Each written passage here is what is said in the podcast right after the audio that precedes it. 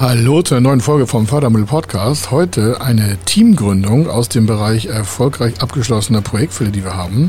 Und zwar geht es um drei Millionen Euro die durch diese drei Personen, die zu uns gekommen sind, äh, junge Leute so plus minus äh, um 30 Jahre herum. Und äh, es war dabei äh, zwei Techniker und ein äh, BWLer. Und äh, deswegen ist dieser Fall so spannend. Warum? Es geht hier gar nicht mal um die Summe oder um Zuschüsse, die haben wir auch noch hinten gemacht. Darum wollen wir gar nicht drum kümmern, sondern um die Herangehensweise, wie man aus deren Eigenkapital, was noch zu gering war, dann aber über die Konstellation, über verschiedene Förderprogramme, deren Lage so optimieren konnte, dass dann diese drei Millionen auch machbar waren. Und das Hören wir uns gleich an.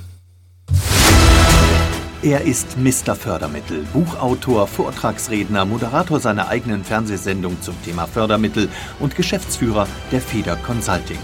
Mit seinem Team berät er kleine, mittlere und große Unternehmen rund um die Themen Fördermittel, Fördergelder und Zuschüsse. In diesem Podcast bekommen Sie wertvolle und entscheidende Informationen, wenn es um die Themen Investitionen, Innovationen und Wachstum in Unternehmen geht. Über 25 Jahre Erfahrung, mehrfache Auszeichnungen als Fördermittelexperte, mehrere Milliarden Euro betreutes Investitionsvolumen und über 11.000 Unternehmensprojekte. Davon können Sie jetzt profitieren. Hier ist der Fördermittel-Podcast mit Kai Schimmelfeder. Also, wie gesagt, ganz spannender Fall. Warum? Diese drei Jungs oder jungen Männer, muss man ja in diesem Fall sagen, hatten also, einer von ihnen hat eine Erbschaft gemacht und das war einer der technisch Begabten, also der Techniker und der andere Techniker, die hatten nicht so viel Geld, was auch nicht so schlimm ist und der aus dem BWL-Bereich auch nicht und der wird rund 30 Jahre alt. Plus minus zwei Jahre. So. Was wurde gemacht? Es äh, war im Thema Maschinenbau, ist aber auch nicht so entscheidend, warum dieses Konstrukt, was wir jetzt hier darstellen im Podcast, ist ähm, branchenübergreifend, größenübergreifend. Man kann die Summen anpassen, man kann die Branche anpassen, man kann die Konstellation anpassen. Entscheidend ist nur die Vorgehensweise. In der ersten Phase, die sind also zu uns gekommen, haben gesagt, Mensch, wir haben eine grobe Kalkulation, wir brauchen Maschinen, wir brauchen Betriebsmittel, also Mietkosten voraus. Äh, Lastung, also die wollten ja was anbieten, da mussten Maschinen rein, da soll was produziert werden, die brauchten Material, die brauchen Mitarbeiter. Es muss alles gemacht werden, Versicherung, Werbung schon anlaufen lassen und so weiter und so weiter und so weiter. Und äh, das war ein runder Batzen von knapp unter drei Millionen Euro. Deswegen gehen wir mal hier von rund drei Millionen Euro aus, dann haben wir eine einfache Kalkulation. Das ist also die Ausgangslage drei Millionen Euro. Es sind drei Leute.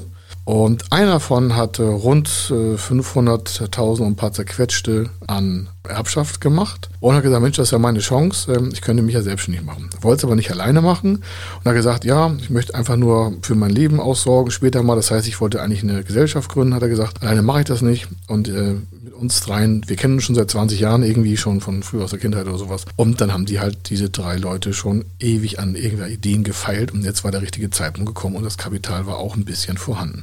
Aber wie gesagt, 500.000 rund, drei Millionen haben die in Planung gehabt, fehlen also zweieinhalb Millionen erste Phase. In der ersten Phase haben die erstmal mit sich selber gekämpft. Warum? Wer sollte eigentlich was machen und äh, wie ist die Aufgabenverteilung und wie geht es mit der Finanzierung und was kann man da machen und wer macht eigentlich nachher die Organisation und wer macht das Kaufmännische und wie soll das eigentlich laufen und so. Die waren alles open-minded, waren noch völlig frei von irgendwelchen Entscheidungen, wollten nur auf eine Idee raus sich unternehmerisch selbstständig betätigen. Die waren erst gekommen mit einer GmbH und Co. KG, dann haben wir einen Steuerberater und Rechtsanwalt dazugeholt und haben gesagt, Mensch, das, was Sie da planen, ist ja so klassisch. Und also für uns klassisch. Und dann haben wir verschiedene Modelle aufgezeichnet. Und am Ende kam es raus, es wird eine GmbH und Co. KG. Warum? Das werden Sie gleich im weiteren Verlauf merken. Hat was mit dem Förderprogramm zu tun, hat auch was mit der steuerlichen Beschaffenheit zu tun. Das haben wir dann mit dem Steuerberater besprochen. Also der hat es denen vorgeschlagen. Wir haben das dann weiter umstrukturiert und wie gesagt, Zwischenstand, Ausgangslage immer noch 3 Millionen Euro. 500.000 Euro hat einer der Betreffenden quasi auf dem Konto.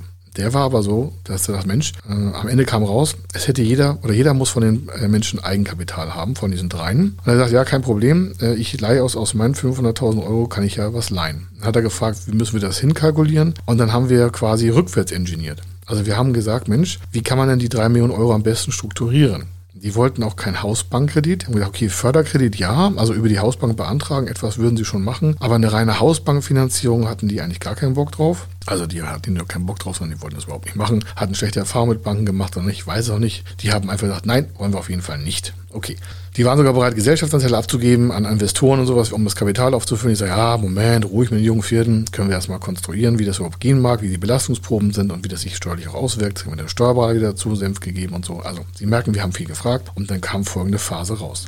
Die drei, davon haben zwei äh, Gesellschafter Geschäftsführer und einer war nur äh, Gesellschafter.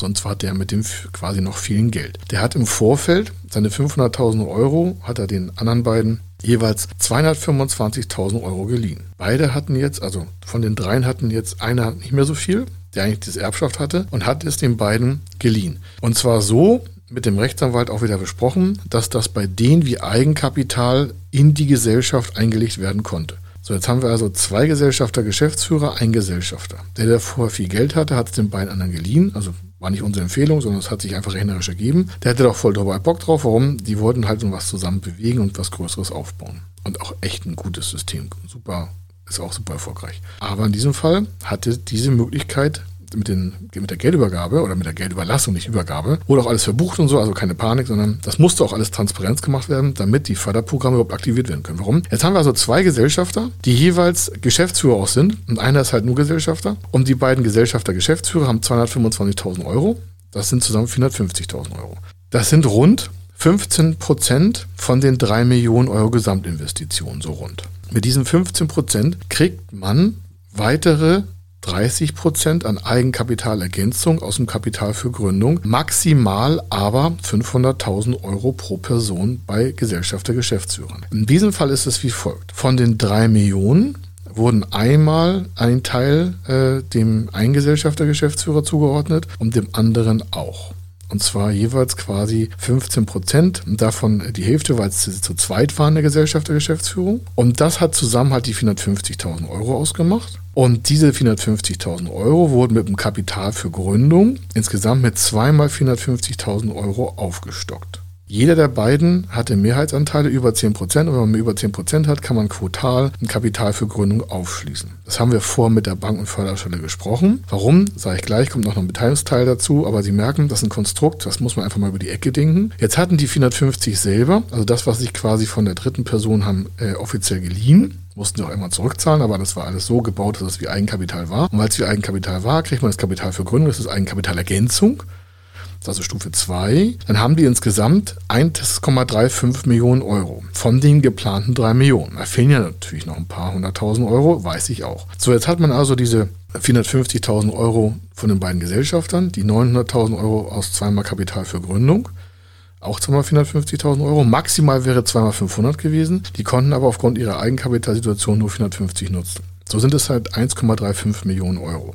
Jetzt haben wir ja immer noch gar kein Fremdkapital. Ja, werden Sie sagen, Moment, das ist doch ein förderkritisches Kapital für Gründung, das muss man noch zurückzahlen. Ich sage, ja, hat 15 Jahre Laufzeit, sieben Jahre ist tilgungsfrei, nachrangig, haftungsfrei für die Bank, nicht haftungsfrei für die Antragsteller, sondern haftungsfrei für die Bank. Das war ja vor der die Vorgabe, dass das so gemacht werden soll. Jetzt haben wir also kein, aus der Verordnung heraus quasi 1,35 Millionen Euro Eigenkapital, obwohl das Kapital für Gründung und Förderkredit und damit Fremdkapital ist. Aber rein buchhalterisch ist es wirtschaftliches Eigenkapital buchbar.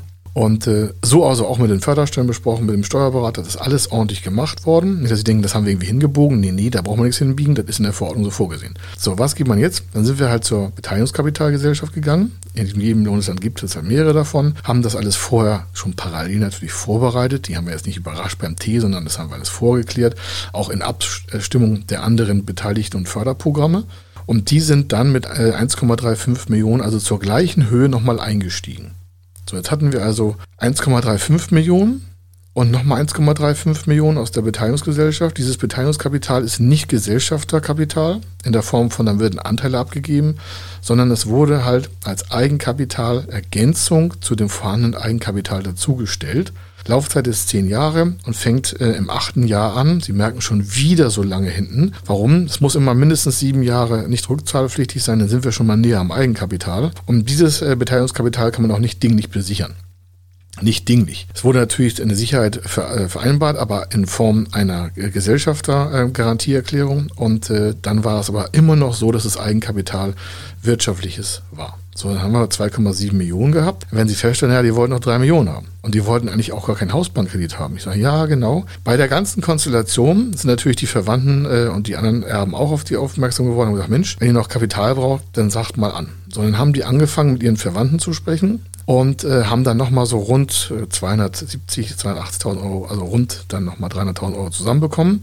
Hat echt gedauert und war auch Klinkenputzen, aber die haben ja gesagt, nee, wir einen Hausbank wollen wir gar nicht haben und wir wollen ganz viel Eigenkapital im, im, Unternehmen haben, weil die ja noch ein, zwei Jahre mit ihrem Unternehmen erstmal noch gar keine großen Umsätze erwirtschaftet haben und wussten auf kaufmännischer äh, guter Gedankenstruktur, dass das Unternehmen ja irgendwann in, sonst in die Verschuldung laufen würde, wenn die sofort anfangen würden, äh, Kredite zu tilgen. Also haben die sich vorher gesagt, nee, also wenn wir das machen, dann mussten wir ganz viel Liquidität haben und wir müssen ganz viel Luft haben und wir müssen immer noch genügend Bonität haben, auch nachher in der Kreditreformauskunft, auch nachher in den Ratingauskünften der Banken, dass dann, wenn das Geschäft läuft, also in zwei, drei Jahren, dass dann auch richtig Volumen noch vorhanden ist, um sich mit Fremdkapital das Wachstum zu finanzieren.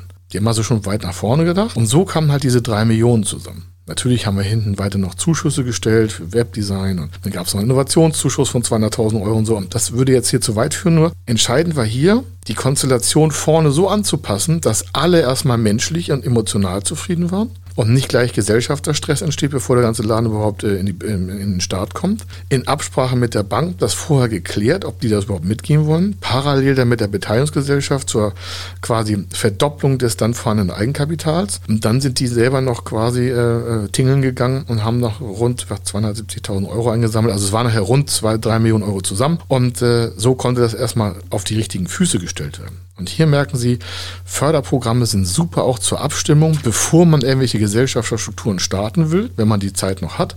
Warum? Dann kann man viel besser Förderprogramme beantragen. Wären die ohne die Beratung reingelaufen, hätten die sich garantiert locker um 500.000 Euro weniger an Eigenkapitalergänzung reingesetzt und hätten dann doch wieder eine Verschuldung gehabt und wären, hätten dann schon die ersten Stresspositionen mit quasi geboren, bevor die überhaupt mal Umsätze machen. Und das ist immer das, was wir hier sagen. Mensch, denken wir mal zwei, drei Jahre weiter. Wie sieht denn das da aus? Wie sieht der Markt da aus? Wie lange kommen wir dahin? Das mit den Banken passieren? Wie ist das Wetter? Wie ist das Klima? Wie fliegen die Vögel? So, so gehen wir manchmal vor und sagen, Mensch, wie wird das so europaweit sein? Wir haben ja auch riesen Netzwerke, europaweit und auch international. Wie verändern sich vielleicht Märkte? Wir gucken sehr weit nach vorne, weil wir halt tausende Projekte im Jahr machen und können gucken, Mensch, was passiert da eigentlich draußen im Markt? Ja? Wie werden sich die Banken vielleicht verhalten? Wie, was wird die europäische Zinspolitik machen? Wie werden Zuschüsse in den nächsten zwei, drei Jahren laufen? Und um das einzupreisen vorne, muss man einfach vorne miteinander reden. Also, dieser Fall dann GmbH und Co. KG, drei Millionen. Äh, das finde ich ist eine, eine, super konsolidierte Lage von den drei Menschen hier gewesen. Total vorausschauend, sehr ruhige Lage. War am Anfang nicht einfach, möchte ich jetzt hier auch nicht jetzt zum Schluss irgendwie wie Honigblütensaft erzählen. Bevor sie sich zusammengerauft haben, hat es auch ein paar Tage, ein paar Wochen gedauert. Warum? Ist ja klar, wenn einer Geld hat und die anderen werden Gesellschafter, Geschäftsführer, hat viel mit Vertrauen zu tun, egal wie dick die Freundschaft ist. Und auch mit der Rückzahlungsmodalität, das muss dann auch alles geklärt werden. Aber das ist meine Konstellation. Damit kann man ordentlich ein Geschäft aufbauen und äh, aus Eigenkapital halt wachsen. Ich hoffe, es hat Ihnen Spaß gemacht. Vielleicht kriegen Sie ein paar Ideen, vielleicht finden Sie jemanden, der das auch toll findet, dann empfehlen Sie diesen Podcast weiter, speziell auch vielleicht diese Folge. Wo wir uns wir am meisten freuen würden, ist einfach eine 5-Sterne-Bewertung, wenn Sie sagen, das war auch 5 Sterne wert. Wenn Sie sagen, nee, ich habe da ein paar Kritikpunkte, dann schicken Sie mir einfach eine E-Mail, dann werden wir das auch noch verbessern. Aber sonst äh, hoffe ich, dass Sie unser Engagement auch positiv werten und dementsprechend sehen wir uns bald wieder, wie gesagt, hören uns bald wieder in der nächsten Podcast-Folge. Ich verabschiede mich, hier war der Kai Schimmelfeder und wünsche Ihnen eine schöne Zeit. Bis dann. Ciao.